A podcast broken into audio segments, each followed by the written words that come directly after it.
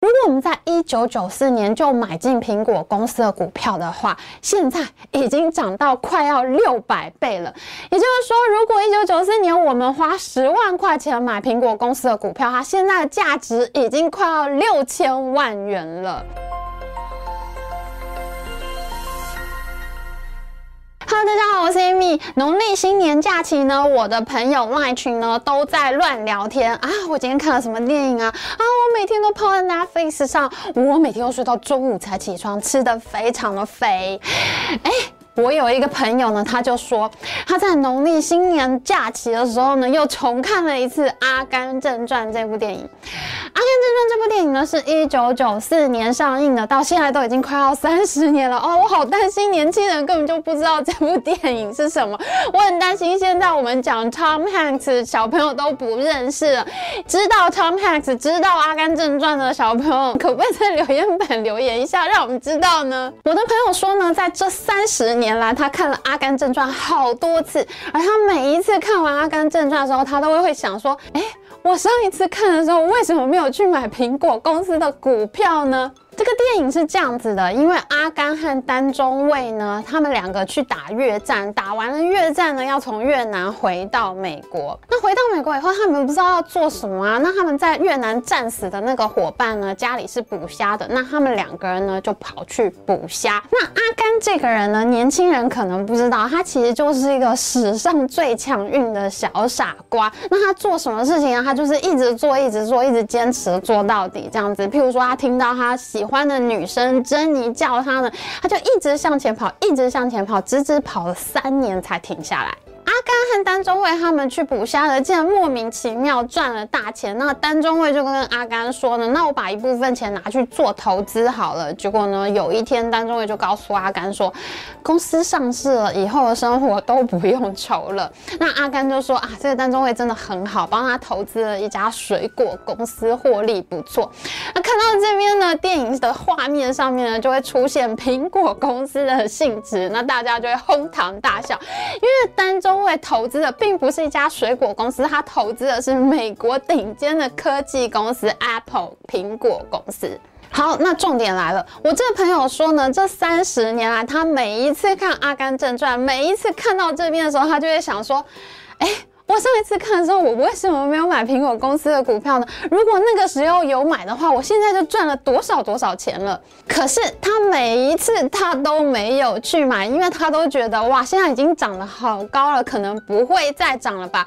可是每一次到了下一次他在看《阿甘正传》的时候，他又发现哇，苹果又在涨了，他又在后悔，为什么上一次我就是没有买呢？如果我们在第一次看完《阿甘正传》的一九九四年呢，就去买进苹果公司的股票的话，那因为这三十多年来，苹果公司经过五次的股票分拆，它在一九九四年的股价呢，已经降到零点三美元这么低了。而我们现在录影的这个时间呢，苹果的收盘价是一百七十六点二八美元。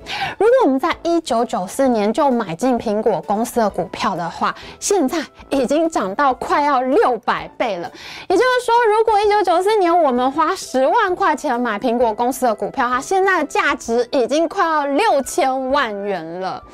可是为什么我们每一次看《阿甘正传》的时候，就没有人想到要去买苹果公司的股票呢？类似阿甘这一种理财法呢，买了就睡着了，根本就不管还能赚大钱的例子呢，不是电影中才有，现实生活中真的还不少。哦像去年就有一个超爆笑的新闻，就以前呢，国安局有一个出纳组长刘冠军嘛，因为出纳组长就是管账的嘛，那他管的账目里面呢，就有管到国安密账。那我们都知道，台湾的外交处境非常的艰难嘛，那很多外交工作呢，就必须要用秘密账户里面呢来处理资资金。那因为是机密账户呢，可以看的人本来就非常的少，而且都是非常高阶的官员才能看这个机密账户。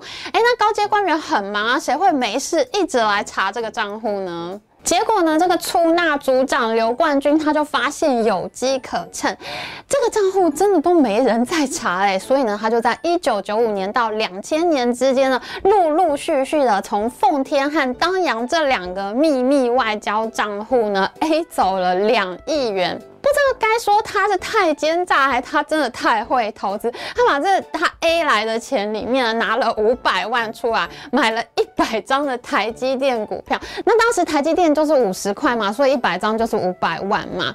结果呢，到了两千年的时候呢，刘冠军被人发现了，原来他一直都在侵占公款，然后他就逃走了。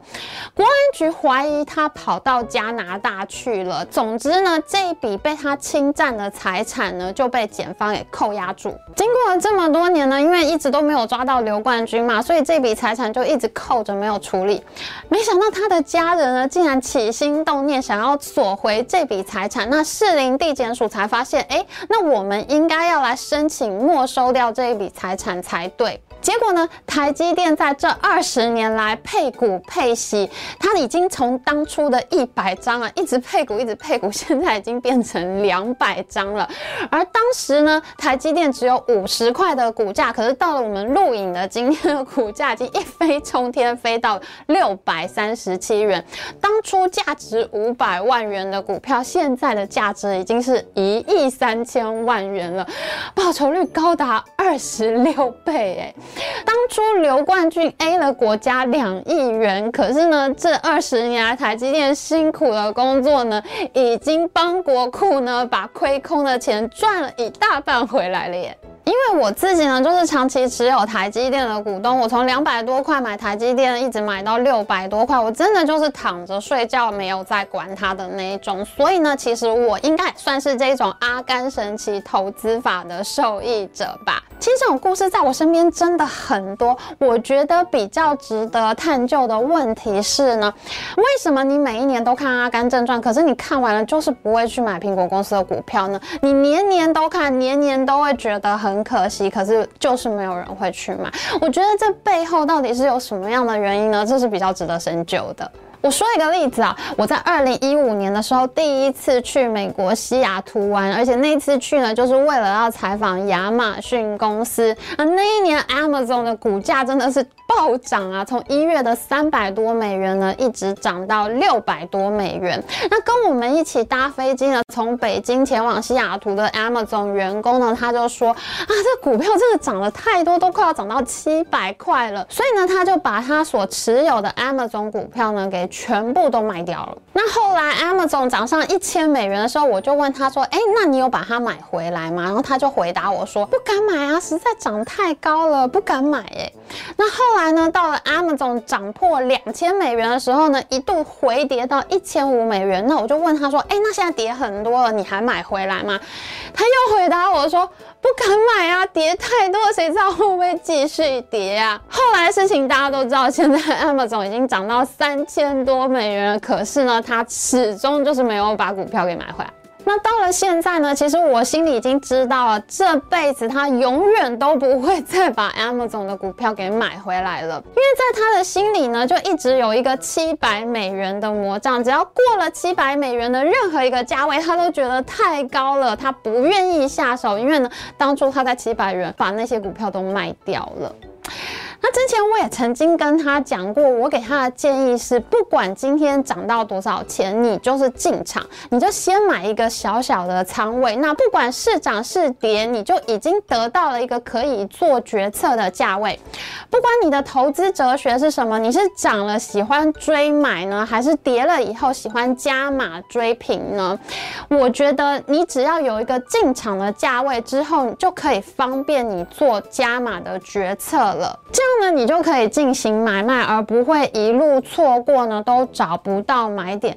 可是呢，显然呢，我这样的建议呢是没有办法打破他心中那个七百美元魔杖的。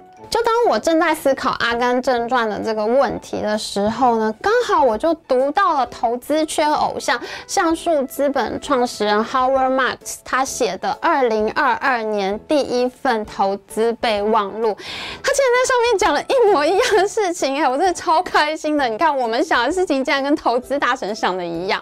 那他在上面呢就说，任何人到了现在都非常希望自己曾经在一九九八年的时候。后以五美元的价格买进了 Amazon 的股票，因为呢，到了现在呢，已经涨了六百六十倍，股价涨到了三千三百美元。可是呢，事实上呢，在一九九九年亚马逊的股价涨到八十五美元的时候，当初那些用五美元买进股票的人，谁会不想卖出呢？因为这个股票在短短不到两年的时间涨了十七倍，大家都会觉得现在该要卖出了。那 Howard Marks 又接着说，如果你没有卖掉的话，那到了二零零一年亚马逊股票大跌，跌到只剩六美元的时候，那当初那些没有卖的人，有谁能够避免心里的恐慌而不卖掉股票呢？接着呢，非常神奇的，他又说，那又有谁能够不在二零一五年亚马逊涨到六百美元的时候把股票卖掉呢？